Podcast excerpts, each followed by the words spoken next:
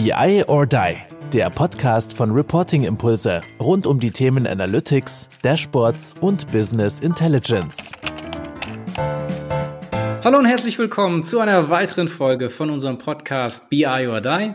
Heute endlich mal wieder mit meinem lieben Kollegen Andreas Wiener und mir Kai Stahl. Moin Andreas. Moin moin Kai. Ja, hat lange, wir haben lange auf uns warten lassen. Ne? Also wir haben fast ein halbes Jahr keine Folge mehr zusammen Ist das schon gemacht. so lange her? Ja, die Gäste haben es komplett eingenommen. Jetzt sind wir auch mal beide wieder selber dran. Ja, super. Also es war ja so ein Stück weit deine Idee, finde ich äh, richtig gut, weil ja immer wieder die, die Gäste gedrückt haben und wir ja teilweise sehr, sehr lange Wartezeiten auch hatten, weil einfach so viele äh, in unserem Podcast wollten oder wir mit ihnen sprechen wollten.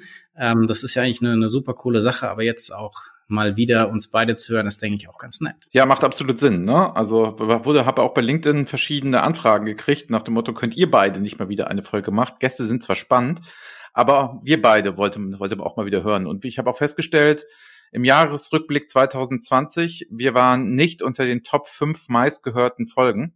Also insofern. Das hat mich sehr getroffen. Also Anna und ich sind auf Platz eins. Ja. Armin Rauch auf Platz zwei. Ja. Dann Mohammed von der SAP auf Platz drei.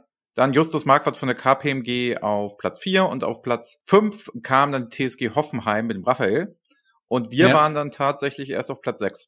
Ja, ich habe noch so gewitzelt auf äh, LinkedIn, dass wir mal besseren Content machen müssen. Aber vielleicht äh, hängt es auch damit zusammen, äh, wie, wie sehr wir das gepusht haben oder äh, dass wir einfach einen sehr, sehr starken Fokus auch in der letzten Zeit mehr auf äh, den Gästen hatten. Ja, ich glaube einfach auch, die Gäste waren vielleicht dann doch spannender als wir beide. Werden wir sehen. Wir werden das zeigen. Wir machen es ganz geschickt. Diese Folge kommt ja am Anfang des Jahres raus. Das heißt, wenn wir am Ende des Jahres könnten wir natürlich die meisten Klickzeitzahlen über die Zeit auch schon mitnehmen. Ja, falls wir uns jetzt gute Themen äh, gefunden haben, die dann immer wieder äh, gegoogelt werden, sage ich mal. Ne? Aber ja, es ist natürlich schon auch cool, wenn du sagst, okay, du hast direkt jemanden von der SAP, du hast äh, KPMG-Partner oder sowas. Das ist natürlich schon auch noch was Besonderes und da sind wir auch sehr, sehr dankbar für, dass wir diese Gäste haben, die uns da Rede und Antwort stehen.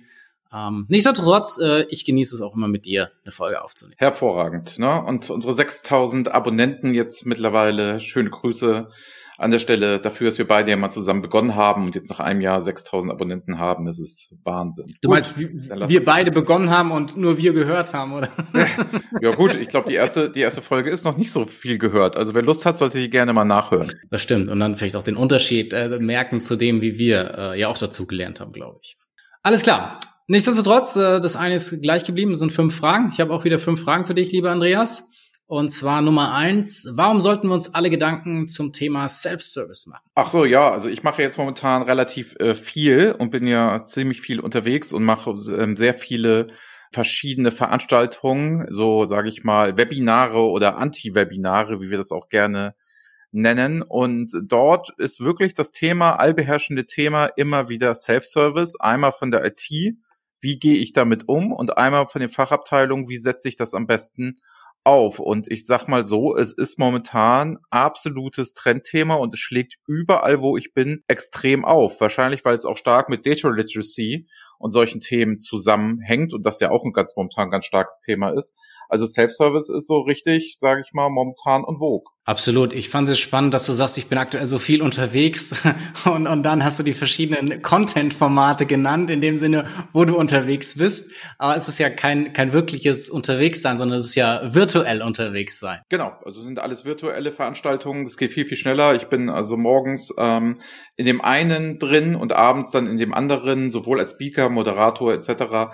Und da merkt man das natürlich ganz stark. Und da ist Self-Service das treibende Thema. Ich glaube, es hängt stark damit zusammen, dass überall in den Unternehmen jetzt Office 365 so ausgerollt wird, dadurch Power BI automatisch dabei ist und dass halt viele Fachabteilungen sich da jetzt ausprobieren und es deswegen so ein großes Thema wird. Also die Frage zu Self-Service, glaube ich, ist nicht diese, ob Self-Service sich durchsetzen wird. Es ist nur noch die Frage, wie sich Self-Service durchsetzen wird und wie ich selber damit umgehe am Ende des Tages, sowohl als IT als auch als Fachabteilung mit allen Vor- und Nachteilen. Also die IT kann ich nur warnen, dieses Thema ernst zu nehmen und vielleicht proaktiv auf die Fachabteilung zuzugehen, bevor die alle anfangen, ihre eigenen Dashboards auf ihren eigenen Datenquellen zu bauen.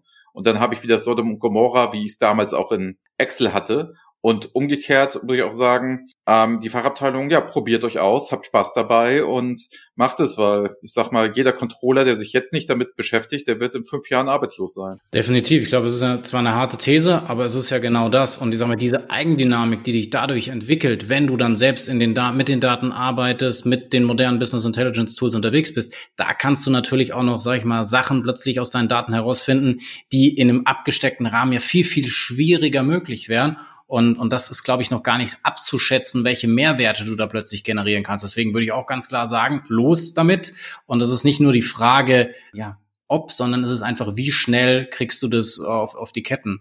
Und äh, ja, als Fachbereich muss ich mir da wahrscheinlich ja weniger Gedanken machen, weil ich ja äh, in dem Sinne diese ganze IT-Infrastruktur ja, nicht so sehr meine Baustelle ist. Da kann ich ja einfach nur loslegen und aus, mich ausprobieren, wie du sagtest.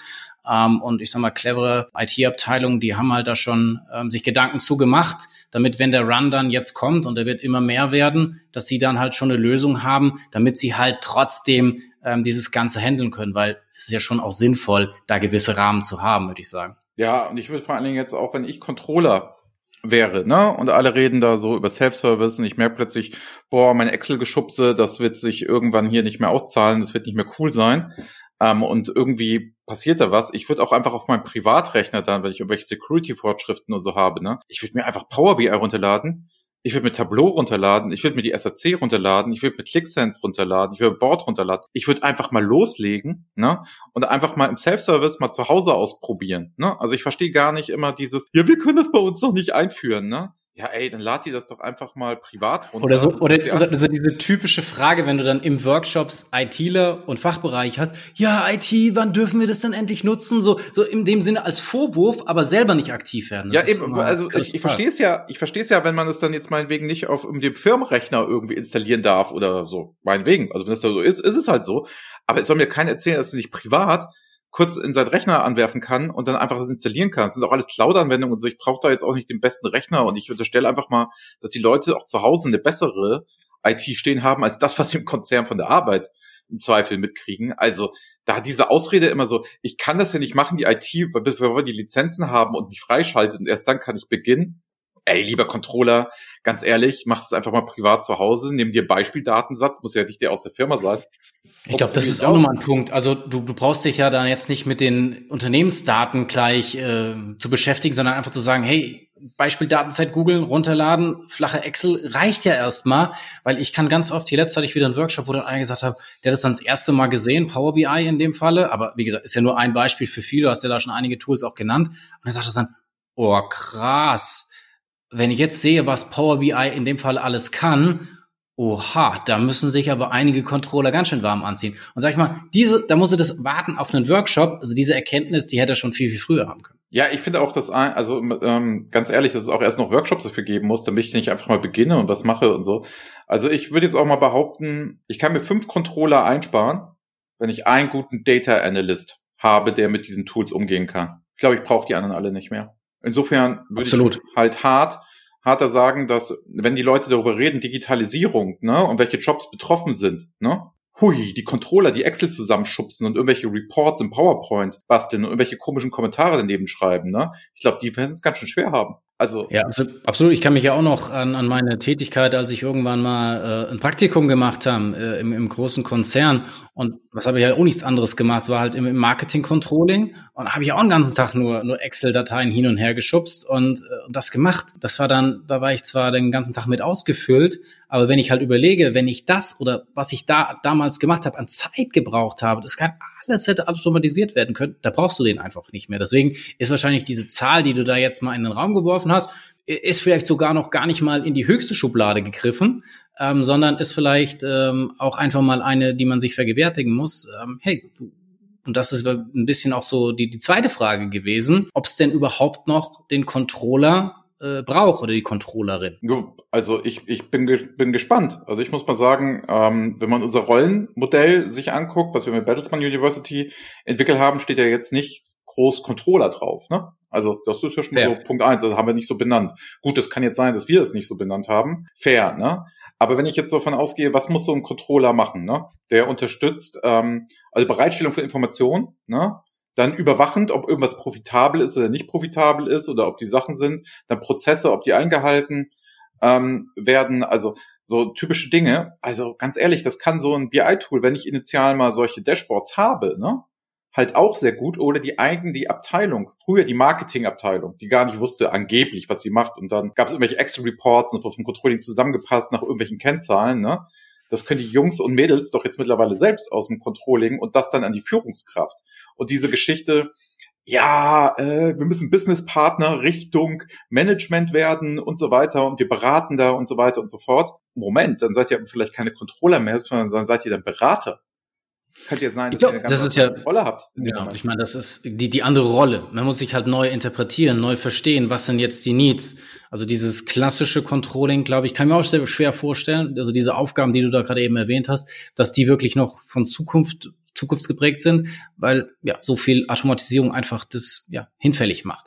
Und, und da musst du dann einfach dir überlegen, was, in welche Richtung gehst du? Gehst du auch in die technische Richtung oder interpretierst du es halt komplett anders, dass du vielleicht halt in diese Beratungsebene reingehst, dass du halt wirklich sagst, okay, so und so sieht die Situation aus, das habe ich aus den Daten rausgelesen oder wie auch immer, geh halt stärker in diese Empfehlungen rein oder Kommentare, wird ja auch immer wieder jetzt äh, häufiger diskutiert, hast ja auch einen ganz coolen Podcast dazu, dem, dem Michael aufgenommen, der da ja auch eine tolle, tolle äh, Lösung dazu gebaut hat. Ähm, von dem her, da muss ich halt einfach andere Wege finden, um da halt weiterhin auf mich aufmerksam und vor allem eine Rechtfertigung zu haben, dass es mich gibt. Ja, ich finde auch so, also du sagtest jetzt gerade Differenzierung zwischen technisch, ne, und, und, und fachlich, ne? Also sorry, paar Dashboards zu bauen ist nicht technisch. Also weißt du, wir machen da immer so eine Geschichte raus, als würde man irgendwie eine technische Begabung haben müssten, um Dashboards zu bauen.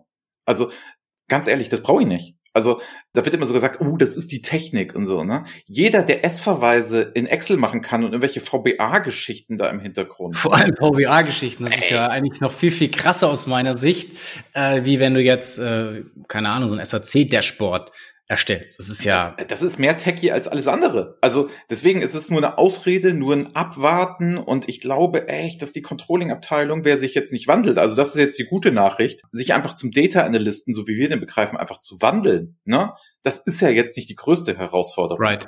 Also damit einfach mal zu starten und das zu machen und dieses Werkzeug zu akzeptieren und sagen, damit geht es halt besser als das, was ich vorher gemacht habe. Nur ich brauche nicht mehr so viele Leute, weil erinnerst du dich noch, wir waren mal auf dieser Horvath und Partner Veranstaltung, auch schon vier, fünf Jahre her, da stand so eine Pyramide, so nach unten gerichtet und da war so 80 Prozent ist der Controller beschäftigt mit der Datenaufbereitung. Wo ich so gesagt habe, boah, ey, das musst du heute ja echt nicht mehr machen, jetzt mal ganz ehrlich nicht. Also die Daten Vor allem, wie langweilig ist denn der Job? Nein. Also überleg mal, in irgendwelchen Excels das so hinzubiegen, damit es nachher irgendwie funktioniert und dann irgendwo reinläuft und das dann am besten noch automatisiert. Ey, sorry, ey. Und dann in irgendeine PowerPoint, die dann nicht mehr interaktiv ist, die dann nicht mehr was macht und wo ich dann irgendwelche nichtssagende Kommentare in Form von Überschriften reinschreibe, das kannst du nicht sein. Da ist jedes Dashboard, wenn ich mit dem Empfänger rede, besser und der irgendwelche Handlung abweist. Oder ich schwitzend in ein Meeting gehe und hoffe, dass jetzt nicht die Fragen kommen, die ich nicht in meine PowerPoint ah, vorbereitet habe. Ne?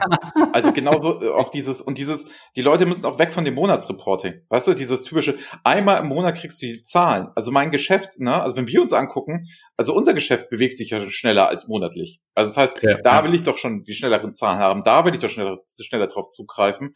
Also dann, wer, wer einen Monatsrhythmus oder auch einen Wochenrhythmus hat, das finde ich relativ wenig. Es muss immer das Aktuellste sein. Da muss es dem Entscheider vorstellen und da muss ich einen Experten dazu anhauen. Der muss Domainwissen haben, aber der muss auch mit solchen modernen Tools umgehen. Und das ist für mich, sagen wir Business Analyst, Data Analyst, meinetwegen auch, wie wir es benennen. Aber es ist nicht der Controller, den ich heutzutage in den großen Unternehmen ähm, kennenlerne. Und die kommen alle ganz schön strugglen wenn sie jetzt nicht langsam mal die Zeichen der Zeit erkennen. Und viele tun es ja auch, also brauchen wir nicht so negativ. Richtig, also das ist vielleicht auch das Positive. Ich kann mich nochmal auch an eine schöne Diskussion ähm, erinnern, wo wir mal bei, bei, bei Siemens auch nochmal waren. Ist ja auch extrem, ja, emotional dann Diskussion geworden. Als ist auch vier Jahre mittlerweile her, ne? Ja, ist schon sehr lange her, wo dann Tuba sagte einfach rausgegangen, hey, wenn ihr euch nicht bewegt, als dann so keiner irgendwie in die Diskussion wolltet, ja, dann seid ihr alle arbeitslos, so nach dem Motto. Und dann sind sie natürlich alle aus dem Quark gekommen. Und, und das ist genau der Punkt. Also man muss halt dem einen oder anderen da vielleicht ein bisschen äh, pieksen und die können sich ja alle bewegen. Und wie gesagt, wie du schon äh, fairerweise erwähnt hast, wenn ich Makros oder was weiß ich alles in, in Excel machen kann, warum soll ich mich dann nicht mit modernen Business Intelligence Tools auseinandersetzen? Ich muss halt das akzeptieren, dass Excel nicht mehr das Tool der ersten Wahl ist, sondern für verschiedene Situationen vielleicht auch geeignet ist. Ach, der Aber Satz nervt mich auch so. Weißt doch, du? ey, ich find's schon. Ich find's schon. Nee, der Satz nervt mich einfach so. Weißt du was? Warum? Ähm, HTML ist bestimmt für einige Situationen bestimmt super geeignet, weißt du? Oder ein C64, wenn ich Retro-Gaming mache, ist bestimmt super für einige Fälle geeignet.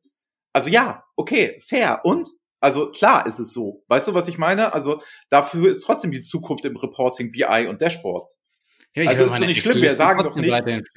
Genau, wir sagen doch nicht, verbrennt Excel. Klar, ja, nein, das ist richtig. Also weißt du, was ich meine? Ist doch immer so die Sache, ähm, nach dem Motto, Excel ist nicht tot oder sowas, genau.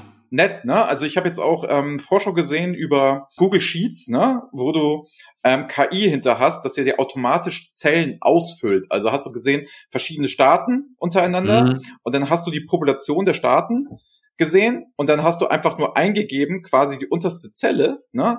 Sagtest du in Arizona, und weil er oben erkannt hat, was es immer die Population quasi war, hat er mhm, automatisch mhm. dann mit der Search Engine gesucht, ah, alles klar, das ist die Population. Und das ging halt auch nach dem Motto ähm, CEOs von großen Unternehmen, Amazon sagst du dann halt, ne, mhm. Jeff Bezos und so. Und wenn du das, wenn das siehst, natürlich gibt es dann da Anwendungsfälle und die fand ich auch eigentlich ganz, ganz spannend, aber es ist halt so, sag ich mal, im Anwendungsfall Reporting, da glaube ich, ist es weg. Anwendungsfall Dashboarding, da ist es weg. Ja, klar. Wenn ich halt, Filterung, was habe ich jetzt gedacht, halt, okay, meine, in dem Sinne Ausfüllen von irgendwelchen Excels im Sinne von äh, irgendwelche Listen oder sowas, wo ich mal was reinschreibe oder so, klar, aber das kann man, ja, kann wahrscheinlich ich, nicht mit, mit, mit einem Dashboard vergleichen, weil das ist ja nicht. Eine Stundenliste funktioniert bestimmt super ja. in Excel. Warum denn nicht? Haben halt bestimmt viele Leute. Also insofern denke ich mir immer so, weißt du was, sollen sie, sollen sie machen. Es ist aber, man merkt schon, dass man in so eine Rechtfertigungssprech kommt mit Excel, weil es so unter Stress gerät mittlerweile. Und die Kernkompetenz von vielen Controllern ist halt Excel. Und das macht es so schwierig, das zu machen. Und dann dieses Argument, das habe ich ja schneller in Excel hingekriegt, ne? Das stimmt überhaupt nicht. Also die, diese Aussage ist ja noch alles, ist ja die schlimmste. Und wo ich mir immer denke, ey, du hättest ja mal auch, Kollege, das jetzt mal hier direkt auch mal im Power BI machen können oder halt in irgendwas anderem. Bin ich mal gespannt, wärst du garantiert schneller gewesen. Also er hat den Vergleich ja gar das nicht. Das Ergebnis ist ja auch gar nicht vergleichbar. Das ja, ist ja viel besser. Problem. Also, ja. also wie, wie soll, wie soll irgendwas schneller gemacht worden sein, wenn es am Ende gar nicht vergleichbar ist? Ne? Also das, das ist, auch ist halt so. ja auch, äh, unrealistisch. Aber ja, muss man, muss man sich halt äh, dem Thema einfach öffnen. Das ist das Einzige. Das kann man ja nur, äh, ja. Ja, und oft kommt geben. Und wer es halt macht, wird, wird Erfolg haben und wer halt nicht, der halt nicht. Und oft kommt ja noch die Frage, ne, nach der, nach der Geschichte so nach dem Motto, mit welchem Tool soll ich denn jetzt starten? Ne? Also welches Tool soll ich denn mhm. machen? Sag ich auch, ey, ist völlig egal, nehm irgendeins, ne? du musst nur den Führerschein machen, weil die Leute sagen ja auch nicht, oh, du solltest am besten auf dem BMW lernen weil sonst kannst du niemals ein Audi fahren. Oder stell dir mal vor, danach willst du mal ein Skoda fahren oder so. Das geht natürlich alles nicht. Oh nee, da musste ich auf ein Tool festlegen. Was für ein Unsinn. Also weißt du, Kai, wenn ich jetzt einmal ähm, den Führerschein mache auf einem BMW beispielsweise, ne, in der Fahrschule, oder ich glaube, bei mir war es ein VW Passat damals oder so. Ich kann auch ähm, unter Seat uns Ibiza, was von mir. Ja, ich kann auch an, du kannst auch andere ausfahren, ne? Man kann auch andere ja. Autos fahren. So, man weiß doch, wie das funktioniert, auch wenn dann die, sage ich mal, die Navigation eine andere ist, wenn es anders aufgebaut ist, wenn es anders gemacht wurde, wenn man Spezifika, ja und who cares? Aber trotzdem habe ich die Führerschein. Deswegen auch diese Ausrede, ich weiß ja gar nicht in welchem Tool, ne? Das wird auch immer so künstlich gemacht. Ey, starte mit irgendein und lernst bei den anderen auch. Hauptsache, du hast einmal den Führerschein erworben und kannst dann alle Tools in irgendeiner Form bedienen. So unterschiedlich sind die am Ende des Tages nicht. Also wer Tableau kann, kann auch Power BI und umgekehrt. Nee, richtig. Also ich einfach nur das, was dir halt irgendwie ja, am schnellsten zugänglich ist, damit würde ich halt starten. Und, und das ist halt Power BI. Sind sie, alle, sind sie alle zugänglich, wenn du jetzt sagst, ich installiere sie irgendwie auf meinem privaten PC, weil es gibt überall Testlizenzen. Die eine sind ein bisschen länger, die andere ein bisschen kürzer. Aber ja, und dann muss ich halt einfach die finden und dann finde ich halt die Logik. Aber meine, wir haben das ja auch ähm, bei, bei Anna irgendwo sehr, sehr schnell gesehen, äh, die jetzt ja fünf, sechs Tools in dieser Art und Weise beherrscht. Das ist vielleicht ein kurzes Umdenken, wenn sie es aufmacht, aber sonst ist es ja einfach dieses, dieses Anwenden von verschiedenen Methodiken und die sind in A genauso ähnlich wie in B, C und D und was weiß ich. Ja, das ist ja wie, wie in acht Autos auch. Also da würde ich ja. auch sagen, da machst du die Klimaanlage an und dann machst du bei dem anderen machst du da die Klimaanlage an. Der Kofferraum geht da auf, der geht da auf. Das ist so und so gemacht. Also es ist ja auch nicht standardisiert und gleich. Aber das Autofahren ja. als solches ist halt. Das ja, das Einzige, was da vielleicht noch ein Unterschied ist, ist zu sagen, okay, und das kannst du vielleicht ja auch sagen, modernes Business Intelligence Tool und nicht so modernes Business Intelligence Tool, Unterscheidung zwischen ob du in einem äh, Auto mit Gangschaltung oder mit Automatik fährst. Und das ist dann vielleicht, äh, das eine ist das moderne Business Intelligence Tool und das andere ist ein weniger modernes Intelligence Tool. Wäre ja auch wieder Gemeinsamkeit. Du solltest genau. dann wieder beides können. Genau. So, also würde ich auch sagen, ne? Also da würde ich auch behaupten, ne? Also eins, das mir Plug and Play ganz viel abnimmt oder eins, wo ich wie in Lumira nicht mehr sehe vorher, was ich da eigentlich einstelle so, okay, ist natürlich uncool, ne? Also es gibt schon Gründe, warum ich auf die SAC gehe, wie ich wahrscheinlich dann auch ein modernes Auto fahre. Also macht klar, macht natürlich Sinn. Absolut. Gut, Nummer drei. Ähm, welche Besonderheiten siehst du bei BI für den Mittelstand?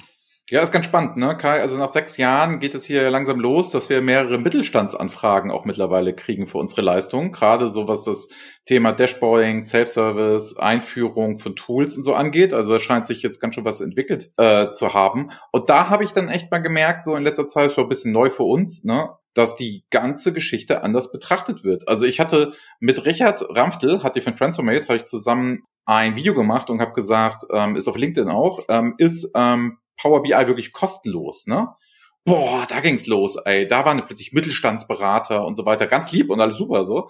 Und da wild diskutiert und gemacht und getan. Und wir hatten halt verargumentiert, dass wenn du als große Company Power BI einführst, du irgendwann an den Punkt kommst, wo es halt Schweinegeld kostet, wie bei allen Tools. Also es ist jetzt nichts Besonderes. Es ist nur halt nicht umsonst. Während das aber für den Mittelstand, das war mir ja gar nicht so klar aus dieser Brille gesehen, natürlich eine Allzweckwaffe ist, ne? Wo ich erstmal sagen kann, ich komme überhaupt in das Thema rein, ich kann super Dashboards bauen, ich kann sie auch teilen für einen schmalen Taler und so. Ich musste ja keine tiefen Analysen machen, aber ich kann schnell mal BI ausrollen. Da habe ich gemerkt, ich habe eine ganz andere Brille auf. Und da sehe ich mal so, Power BI im Mittelstand, das scheint schon ziemlich stark und gut vertreten zu sein. Das war mir gar nicht so so klar. Weißt du, ich habe immer aus dieser Konzern Corporate Enterprise Brille auf alles drauf geguckt und jetzt auch so ein paar Leute haben, die zu mir sagen, ja, ey, wir wollen das schnell mal aufgleisen, wir wollen da schnell mal Prototypen bauen, Reporting Impulse, könnt ihr mal helfen? Das war mir gar nicht klar, dass es natürlich dann für die schon ausreichend ist, wo wir das in Konzernen oft immer nur so als ersten Schritt sehen, ne? Und sagen, ja, richtig, oh, Strategie und so. Das war mir nicht so klar. Halt dieses, diese, diese Skalierung, die ist halt da nicht vorhanden, aber vielleicht ist ja genau diese Punkte, die du vorher auch angesprochen hast, im Sinne einfach zu starten und das Tool, was jetzt halt irgendwie zur Verfügung steht, dann halt einfach damit zu lernen. Und ich glaube, dass man da im Mittelstand wesentlich flexibler aufgestellt ist und halt auch viel schnellere, größere Schritte machen kann, weil man sich halt an solchen althergebrachten Themen einfach nicht auffällt, sondern sagt, okay, ich probiere es jetzt einfach mal aus. Äh, wir haben jetzt nicht die wesentlichen, was weiß ich, Leute, die wir da abholen müssen oder irgendwelche Entscheidungen, bla bla bla, äh, alle möglichen Leute da ins Boot holen, sondern wir glauben daran jetzt, dass das moderne Business Intelligence Tool der, der die Zukunft für uns ist. Also legen wir damit los und versuchen da eben einen Vorteil gegenüber vielleicht den Großen auch zu, zu erzielen. Ja, absolut. Ne? Also es ist halt die, die Mittelständler, ich habe das noch erstmal verstanden, klar, die Anforderungen sind da ganz andere, sind viel weniger Leute, die da auch mitarbeiten, weil wir haben ja schon, also ich erinnere mich an eine unserer ersten Projekte damals bei BMW, da waren irgendwie ein Erfängerkreis, glaube ich, von 5000 Leuten damals, schon vor sechs Jahren oder so, von 5000 Leuten, die da drauf gucken sollten auf unsere Dashboards. Das ist beim Mittelstand natürlich überhaupt nicht so. Ne? Also da kann es ja auch sein, dass man sagt, alles klar, meine engsten Controlling-Mitarbeiter oder vielleicht noch der Leiter Sales und noch paar der Geschäftsführer, das heißt ja nicht mehr Vorstand, sondern Geschäftsführer da, das reicht mir schon komplett und dann ist es natürlich wirklich kostenlos am Ende des Tages. Vielleicht noch, okay, bisschen teilen, bla bla bla etc. ich glaube, das kommt natürlich immer dazu, weil das ist ja schon auch eine coole Sache. Du willst ja nicht nur, sag ich mal, dann im Endeffekt dein interaktives Excel hin und her schicken, sondern äh, wenn du es ja dann in einem Portal hast, ist es vielleicht schon auch nochmal ein bisschen, bisschen attraktiver. Aber ja, ich glaube, wie du sagtest, es ist im Vergleich dann, ich meine, diese Mittelständler sind ja dann auch schon, dass sie einige Millionen äh, an Umsätzen und sowas machen, da ist dann wahrscheinlich so eine Lizenz verschmerzbar. Ja, Quatsch, also wir haben doch auch alle Lizenzen, Kai. Also, ja, eben, deswegen. also wir bezahlen ja auch alle ja, Lizenzen. Richtig. Also wenn wir uns das, ja, leisten das können. Verhältnismäßig. Also dann ist es wir ja schon bereit. relativ albern, wenn ein Mittelständler drüber redet, ne? Der jetzt irgendwie, was weiß ich, was stellen die denn so her? Ja, ich sage jetzt nicht ja. was Negatives wahrscheinlich, wenn ich jetzt sage Alles Mögliche wahrscheinlich. Ich meine, es kommt ja auch wieder auf die Definition von Mittelstand an. Es gibt ja auch äh, die, die wir vielleicht schon als Großkonzern bezeichnen, die sich auch noch als als Mittelstand bezeichnen aus irgendwelchen, was weiß ich, emotionalen Gründen oder keine Ahnung. Nee, auf jeden Fall. Ich glaube, es ist für das, was du damit bewegen kannst, äh, kannst du dich auf jeden Fall auf moderne Business Intelligence Tools auch im Mittelstand einlassen und da extrem viel bewegen, weil du einfach so nicht dieser große Tanker bist. Ja, also wie gesagt, da war auch ganz viel, ähm, viele Success Stories, die ich da bei LinkedIn gesehen habe, wo die Leute halt ähm, geschrieben haben und gesagt haben, ey, nee, sehen wir ganz anders, machen wir ganz anders. Und Richard und ich aus dieser Enterprise-Logik waren da echt zu, zu groß unterwegs und haben wir auch gleich mal ein Video dagegen nochmal gedreht und haben gesagt, ja, ey, haben wir gar nicht so auf den Mittelstand runtergebrochen. Und deswegen freue ich mich jetzt auch, dass wir nächstes Jahr ein bisschen mehr Mittelstand machen werden und da auch mal lernen und mehr Prototypen und da geile Sachen wahrscheinlich in kürzester Zeit, wie immer, auf die Straße kriegen werden. Ich denke auch, vor allem, es ist ja auch nicht dieses, dass wir jetzt irgendwie mal gesagt haben, wir wollen jetzt unbedingt nur diese großen Marken haben oder finden das besonders toll, jetzt nur diese großen Marken zu haben.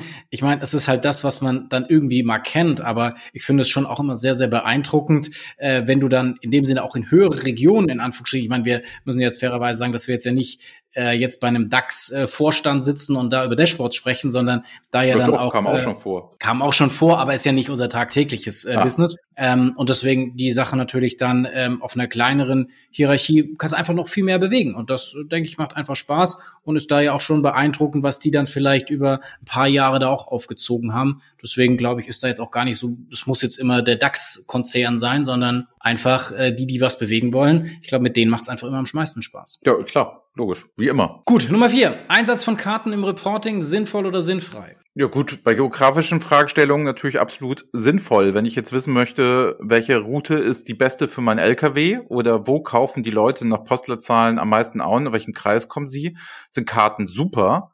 Ähm, wo sie total unsinnig sind, sind bei betriebswirtschaftliche Fragestellungen.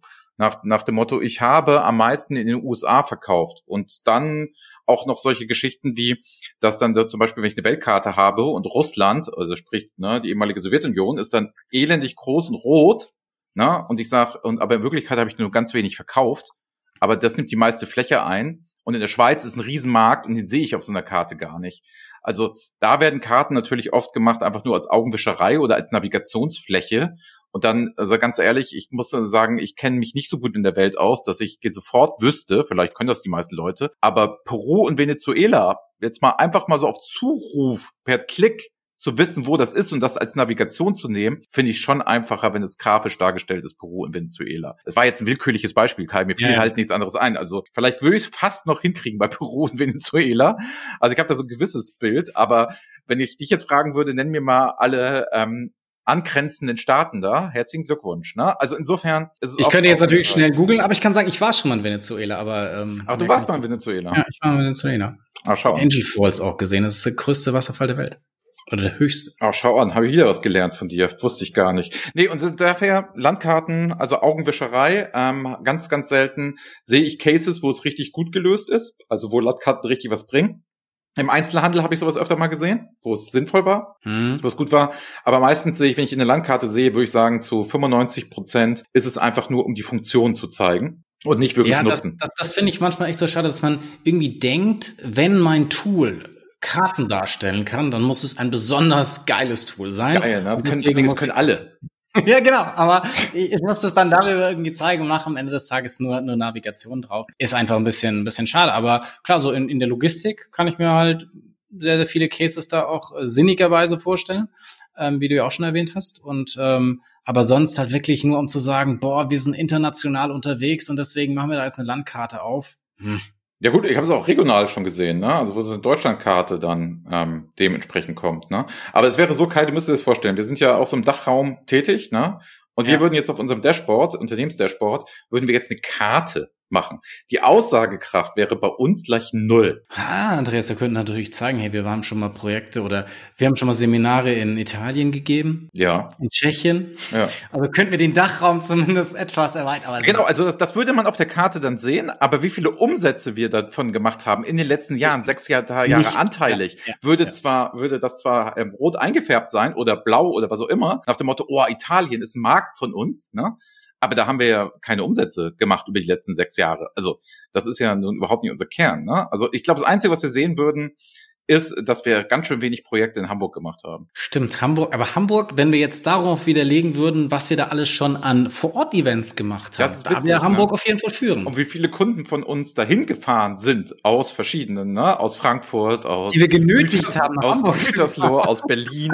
Das ist halt noch viel witziger eigentlich in dem in dem Fall. Ja, aber nee, sonst also geografische Räume würde man natürlich feststellen, nach dem Motto, wo kommen die Leute her? Aber das ist maximal ja einmal interessant. Ne? Also meistens sind Karten dafür da, dass ich Geografieunterricht mache und nicht immer in irgendeiner Da sind aber die Form meisten Leute echt schlecht im Geo. Also ich eingeschlossen. Also wenn du mich jetzt hier wirklich gefragt hättest, okay, was sind die angrenzenden Länder von, äh, von Peru oder Venezuela oder was auch immer, puh, das wäre schon hart geworden, glaube ich. Gut, also die, die, die Hauptstädte hat man irgendwann nochmal auswendig Ja, gelernt, richtig. Ne? Klar, das genau. hat man irgendwann nochmal gelernt. Das so. man vielleicht doch hin, aber die angrenzenden finde ich schon immer tough. Ja, eben, und das wäre ja bei einer geografischen Fragestellung ja interessant. Nach dem Motto, ja. verkaufe ich äh, Peru und Venezuela, weil das die, die ähnliche Infrastruktur haben, was weiß ich, keine Ahnung, verkaufe ich denen dann dementsprechend was oder nicht? Also dann ist es ja wieder sinnvoll mit einer Karte. Aber die meisten Anwendungsfälle, wo die Kunden ja noch stehen, ne? Die meisten Kunden machen ja einfach nur KPIs, wie viel verdiene ich wo? Und sind und ja gar nicht dabei, Karte. kundenmäßig, wie verhalten sich meine Kunden, wer ist ähnlich und wer macht das. Da können Karten natürlich viel interessanter sein, weil Regionalität dann ja eine Rolle spielen kann. Aber die meisten unserer Kunden stehen da ja noch gar nicht. Die sind ja noch gar nicht so weit, wo die Controller ja froh sind, wenn sie im Excels irgendwie den Net Sales noch zusammengerechnet kriegen. Ja, das stimmt, weil ich meine, klar, wenn ich jetzt auch als Rewe oder keine Ahnung dann sage, hey, äh, geht der jetzt aus dem Bereich von Hamburg, geht er zu dem Rewe oder zu jenem Rewe? Solche Sachen sind ja durchaus spannend zu wissen. Oder gibt es dann irgendwo eine Grenze, wo die Leute nicht mehr irgendwo hinfahren, weil sie sagen, äh, die fahren maximal drei Minuten, jetzt ist dann eine neue Baustelle dazugekommen, deswegen fahren die jetzt nicht mehr dahin oder was weiß ich was. Sowas. Aber das sind ja, wie gesagt, diese geografischen Fragestellungen. Aber in dieser Tiefe sieht man es echt super selten, leider. Ja, genau. Also da macht es dann ja auch Sinn. Und dann ist es meistens kein Dashboard, sondern eher so Geoanalyse oder solche Sachen. Also ähm, das heißt, gerade ein klassisches Dashboard, wie es dann für den Vorstand ist, wo eine Karte drin ist, ist selten ja diese Fragestellung, sondern es sind ja Spezialisten. Also ich habe das mal bei der Bank gehabt, da habe ich darüber geredet, wo positioniert man am besten Geldautomaten. Mhm. Aber das war ja jetzt nichts, was den Vorstand, sage ich mal, interessiert hat, wie nee. die Bank gesamt läuft. Aber das war ein spannendes Projekt, dass ich dafür Karten brauche, ja. Also zum Mitnehmen hier zum Lesson Learned, meistens sind Karten gut in operativen Dashboards um irgendwelche Entscheidungen zu treffen, irgendwas zu tracken, irgendwas zu machen, irgendwas zu tun, vielleicht die bessere Route für den LKW oder so oder irgendwelche Effizienzgewinne oder zu erkennen, ach guck mal, die fahren alle zu uns zu diesen McDonalds, weil sie dann darüber kommen über diese Autobahnzufahrt und holen sich da morgens den Kaffee, weil sie zur Arbeit fahren. Das ist cool, so, gar keine Frage. Aber sage ich mal, zu, zu wissen, in Baden-Württemberg verkaufen wir bei McDonalds mehr und habt eine interaktive Karte, das tut auch ein Balkendiagramm. Absolut. Nummer 5. Warum LinkedIn, Andreas? Du haust da ja sehr gerne eine Menge Content von uns, sogar umsonst raus. Warum machst du das? Was macht dir da so viel Freude dran? Also ich habe jetzt ähm, das komplett für mich entdeckt. Also ich muss sagen, ähm, LinkedIn habe ich ja, glaube ich, auch heute ein paar Mal in der Folge fallen lassen. Ich komme da unheimlich schnell mit ganz vielen Leuten in einen Austausch, in einen fachlichen. Ähm, die, die Leute, dadurch, dass wir so viel bereitstellen, so viel Wert dort generieren und so viel zeigen, ähm, kommen ja auf uns zu, diskutieren mit uns, liken das, ähm, laden was runter, zeigen selber ihre Meinung und so weiter. Man lernt halt unheimlich viel. Ne?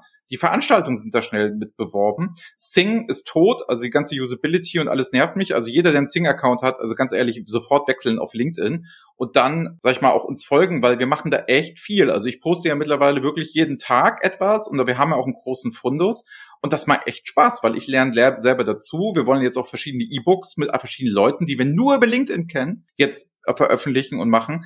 Also ich finde, das macht absolut Sinn. Also diese Wissensteilen und alle gemeinsam und weiterentwickeln und größer, schneller, weiter als irgendwie gegeneinander, finde ich super. Und kleine Anekdote, ähm, ich hatte neulich gefragt, erinnerst du dich, dass wir mal vor boah, sieben oder acht Jahren bei der PM1 ne, uns für ein Webinar ja. angemeldet haben und ausgeladen worden sind, das weil wir so BI Breakfast in ja, Hamburg. Breakfast, weil wir so Berater sind, ne? Und jetzt habe ich bei LinkedIn dann ja, hab ich gesehen, gelesen. Ja, hast du gesehen? Habe ich einfach mal gefragt, ob wir jetzt wieder ausgeladen werden oder ob wir jetzt mitmachen dürfen. Und da war dieses, nö, das veranstalte ich gerne, könnt ihr vorbeikommen. Und ich sage ja, ihr seid auch immer gerne bei uns willkommen, weil es ist ja überhaupt gar keine Konkurrenz, sondern wir können uns doch gegenseitig befruchten und machen und tun. Es war nur so witzig, wie ich gesehen gesehen habe, die alte Welt damals, Kai, wir beide vor acht Jahren oder sieben Jahren, ne, nach dem Motto, da hat man sich noch gegenseitig ausgeladen. Und die neue ist dieses gemeinschaftlich zusammen Meinung, Ideen und man gibt halt, alle geben viel, viel mehr. Und das ist für den Kunden natürlich ein Traum, ne? Weil ich ja so viel mehr auf einmal kriege. Also wer momentan, sag ich mal, nicht bei LinkedIn ist, der verpasst tatsächlich was. Also so viel Input und so viel gute Sachen, wie ich da mitnehme, habe ich die ganzen letzten Jahre aus keinem einzigen Buch mitgekriegt, Kai. Und ich habe wirklich viel gelesen. Also. Absolut. Also es ist halt, wie gesagt, nicht nur dieses reine, ich stelle irgendwas rein, was man vielleicht ja auch noch aus Xing kennt, so nach dem Motto, ich habe halt irgendwelchen Content und den, den hau ich da jetzt einfach mal rein, sondern das ist halt wirklich, ja, Interaktivität entsteht, dass man äh, neue Meinungen bekommt, dass man andere Meinungen bekommt, dass gemeinsam irgendwas entsteht und es ist halt auch diese Geschwindigkeit. Also man haut irgendwas raus, man kriegt dann irgendwie Feedback dazu, man freut sich ja teilweise sogar, zieht dann immer mal wieder das Handy raus, schaut, ah, okay, wieder eine Benachrichtigung, gucke ich mal rein, wer hat was gemacht oder du kriegst ja auch diese Hinweise auf, oh, Andreas hat jetzt mal wieder was gepostet, obwohl du jetzt nicht direkt getaggt wurdest oder sowas, wo du sagst, oh geil, ich, ich kau jetzt, schau jetzt mal direkt wieder rein oder neue Veranstaltungen oder sowas. Ah, das ist schon echt sehr, sehr cool, macht äh, riesig viel Spaß. Und ich glaube, was man da halt rausnehmen kann, ist, ist, ist wahnsinnig. Also deswegen kann ich auch nur jedem empfehlen, ähm, sich da ähm, anzuschauen. Ich glaube, ich habe auch damals äh, Kerstin Neu, mit der habe ich auch einen Podcast aufgenommen, die sagte dann, okay, ich, ich glaube, ich muss jetzt mal äh, einen, LinkedIn-Account äh, eröffnen. Das hat die dann, glaube ich, im Anschluss gemacht. Ja, musst du, musst du machen. Also ich würde sagen, jeder, der, ähm, sag ich mal, nicht äh, die Gelegenheit hat, jetzt logischerweise bei irgendwelchen Konferenzen etc. zu sein, ne? wie viele Impulsvideos du von guten Leuten kriegst, die einfach auch teilweise sich mit einer Handykamera oder mit einer Laptopkamera filmen und einfach mal fünf Minuten ihre Meinung sagen, das ist Gold wert. Also es ist unfassbar, was sich momentan auf LinkedIn da abspielt. Und ich glaube, das ist jetzt genau die Zeit, wo wir, wenn wir alle gut zusammenarbeiten, das zu machen, wo wir echt zusammen die nächsten Steps gehen können und tatsächlich mal gucken können, wo führt das hin? Auch solche Sachen wie ähm, dass man, dass man da kurz mal so sieben, acht Minuten sich austauscht und das dann für alle Leute zur Verfügung stellt, wieder als Video, als YouTube-Video und solche Sachen. Absolute Zukunft, Kai. Und ich glaube, das ist genau der Weg. Und jede, jeder Kunde, der da momentan nicht reinguckt und jeder, der irgendwas mit Dashboard zu tun hat, wahrscheinlich sind auch noch tausend andere Sachen. Wir sind ja natürlich in unserer Bubble, so Dashboard, ja, Data, ja, ja, Data Insight, Data Science und so sind wir viel unterwegs. Also auch im amerikanischen Raum und so ähm, fair, ne? Also klar, dass wir da viel machen aber dass ich glaube ich auch viel über Leadership oder so oder Vertrieb oder keine Ahnung. Ne? Also wir gucken auch. Also ja gut, so wie es uns in unserer Nische Menschen gibt, gibt es ja in allen anderen Nischen auch Menschen, äh, die sauguten Content zur Verfügung stellen. Und deswegen, also guckt da durch, selektiert bisschen so die Leute, die natürlich nur Werbung immer die ganze Zeit schalten und immer nur ihre eigenen, ähm, sage ich mal, Post liken und sagen, ich habe wieder irgendwie ein Webinar oder das war unsere Weihnachtsfeier und so, ja, okay, fair, dann löschen, weg damit so. Aber Leute, die euch wirklich Wert geben, die euch wirklich Value geben, die echt so sagen, ich stelle was für euch bereit, ne? Da braucht ihr im Moment zu, die Qualität zu finden, aber macht es unbedingt.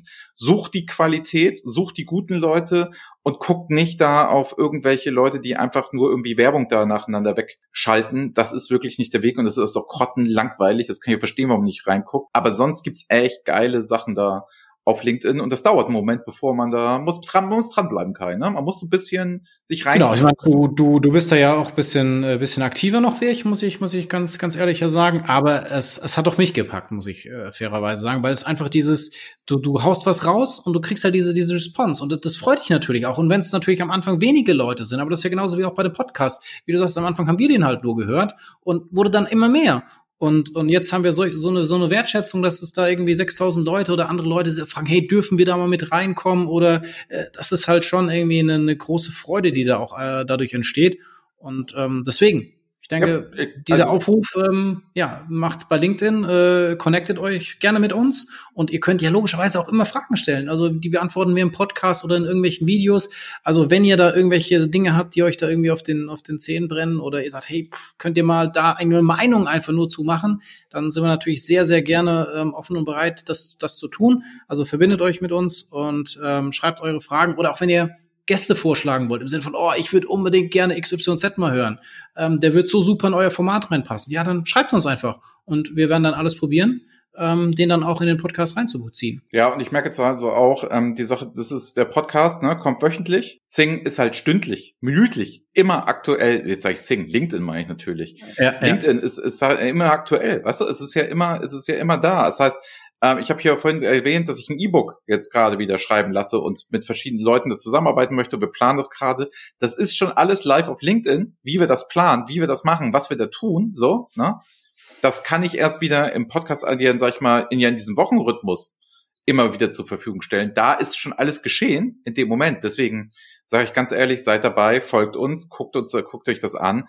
Auf YouTube auch die Geschichten. Oder ich habe ja auch das ähm, Buch, unser altes, ne, war ja kostenfrei zu haben. Das kostet ja irgendwie bei Amazon 40 Euro oder 50 Euro. Ne? Das haben wir bei LinkedIn für jeden, der einen Kommentar geschrieben hat, ja auch umsonst rausgegeben und haben das umsonst geschickt als E-Book. Ne? Und da waren ja auch irgendwie 120 Leute, die dieses Buch haben wollten, mit denen wir darüber diskutiert haben, die jetzt irgendwelche Reviews dazu schreiben und sagen, ey, das hat mir gut gefallen und so weiter und so fort und tralala. Das heißt, wer das momentan nicht macht und jetzt nur den Podcast hört, das ist jetzt schon wieder zu wenig. Schon mal gut, dass ihr den Podcast hört, aber vielleicht Stufe Nummer zwei ist jetzt auch noch aktiv auf LinkedIn sein. Sehr gut. Also, ich denke, Andreas, äh, war wahnsinnig cool, wieder mit dir fünf Fragen zu haben. Last but not least, die letzten Worte bleiben wieder bei dir. Und ich sage schon mal Tschüss und äh, freue mich auf ganz viele Invites jetzt äh, auf LinkedIn, die sich jetzt dank äh, dieser, dieses Appells von Andreas bei LinkedIn anmelden und sich dann auch mit uns verbinden. In dem Sinne, auf bald und tschüss. Ja gut, ich habe jetzt dann hier die letzten Worte. Ich würde eigentlich gar nicht, gar nicht mehr heute so viel sagen. Ne? Ich freue mich auf das kommende Jahr. Ich freue mich auf noch weitere Möglichkeiten, guten Content zu produzieren und mit euch zusammenzuarbeiten und Spaß zu haben. Insofern Ciao, auf bald. Bis dann. Das war BI or Die, der Podcast von Reporting Impulse. Danke, dass ihr auch diesmal wieder mit dabei wart. Wenn es euch gefallen hat, dann hinterlasst uns doch eine gute Bewertung und abonniert den Podcast, um keine weitere Folge zu verpassen. Bis zum nächsten Mal.